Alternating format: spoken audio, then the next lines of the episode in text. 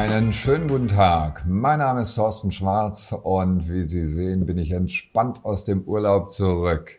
Und wie immer freitags die Digital News der Woche. Digitalisierung greift ins Leben ein. KI überall verbirgt zum Beispiel den Dialekt. KI findet Karies. Tesla putzt und kocht bei uns zu Hause. Und Coworking gibt es bald für Kinder. Und Tindern mit Nachbarn kommt. Erste Meldung. KI verbirgt den Dialekt. Dialektfrei sprechen ist besser bzw. wird besser verstanden. Das Silicon Valley Startup Sanas arbeitet mit Callcenter zusammen und da kommt es drauf an und die haben festgestellt, British English klingt am besten. Das heißt, Spanier, Filipinos und Inder kriegen jetzt erstmal eine Sprachanalyse und dann wird die Sprache synthetisiert und klingt plötzlich very British und damit sehr verständlich.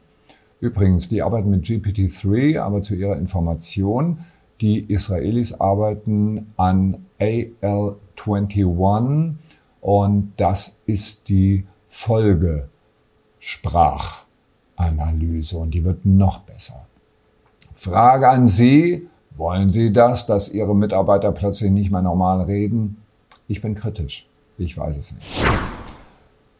KI kann Karies finden. Die Firma Adra hat sich mit Zahnärzten auseinandergesetzt und festgestellt, wenn die ihr Röntgenbild angucken, dann machen sie in 40 Prozent der Fälle Fehler bei der Interpretation und es dauert eine Weile. Die haben nämlich keine Zeit.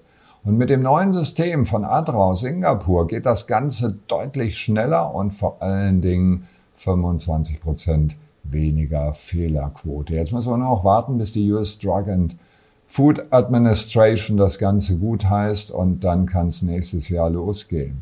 Was heißt das für Sie als Unternehmen? Die automatische Bildanalyse, wo immer Sie das einsetzen können, wird immer besser. Wenn es also bei Ihnen irgendwelche Pattern gibt, die Sie automatisiert analysieren können, tun Sie es. Tesla putzt und kocht. Ja, beim KI-Tag von Tesla hat Elon Musk stolz seinen humanoiden Roboter vorgestellt. Nie mehr werden langweilige und gefährliche Arbeiten von Menschen gemacht, sondern dieser 1,70 Meter große, 56 Kilo schwere Roboter. Und das Video müssen Sie sich angucken, ab Minute zwei, genial, sieht wirklich aus wie ein Mensch, und er kann 70 Kilo heben.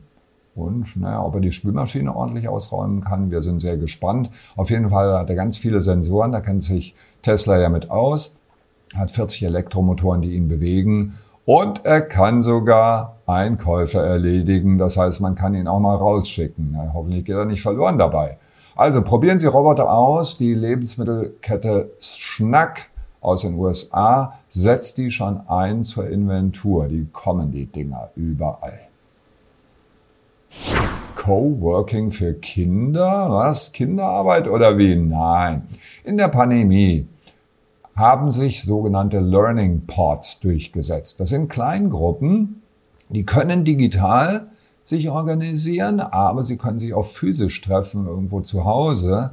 Und es kann entweder Fulltime-Unterricht sein oder eben nachmittags nach der Schule. Auf jeden Fall ist die Betreuung durch persönliche Coaches definitiv interaktiver, macht viel mehr Spaß und vor allen Dingen geht es auf die persönlichen Eigenschaften der Kinder ein. Und das wird auch nach der Pandemie bleiben. In den USA hat sich die Zahl der Kinder, die zu Hause beschult werden, verdreifacht. Sie wissen, in den USA ist das erlaubt, bei uns natürlich nicht. Der, die Firma Kaipod aus Boston schafft eine solche Plattform für solche, ja, man kann sehen, wie Coworking Spaces für Kinder eben. Und das bedeutet für uns, EdTech setzt sich ganz erheblich durch in der Weiterbildung. Ändert sich einiges auch für Sie in Zukunft und beobachten Sie den Markt EdTech auf jeden Fall. Tindern mit Nachbarn? Geht's jetzt los oder wie? Nein, aber passen Sie auf. Die Fatima Deko übrigens gebürtig in Mali, aber heute lebt sie in Los Angeles, hat im März 2020 gemerkt, oh, oh, mit der Pandemie, das ist ja grausam, ja, kein Kontakt mehr zu den Nachbarn, das ist natürlich blöd. Und gleichzeitig in den USA gibt sowas schon, Apps von der Firma, die die, ähm, die, die ähm, Wohnungen vermietet. Aber diese Apps sind wahnsinnig kompliziert, umständlich und die Möglichkeiten, miteinander zu kommunizieren, sind ganz begrenzt.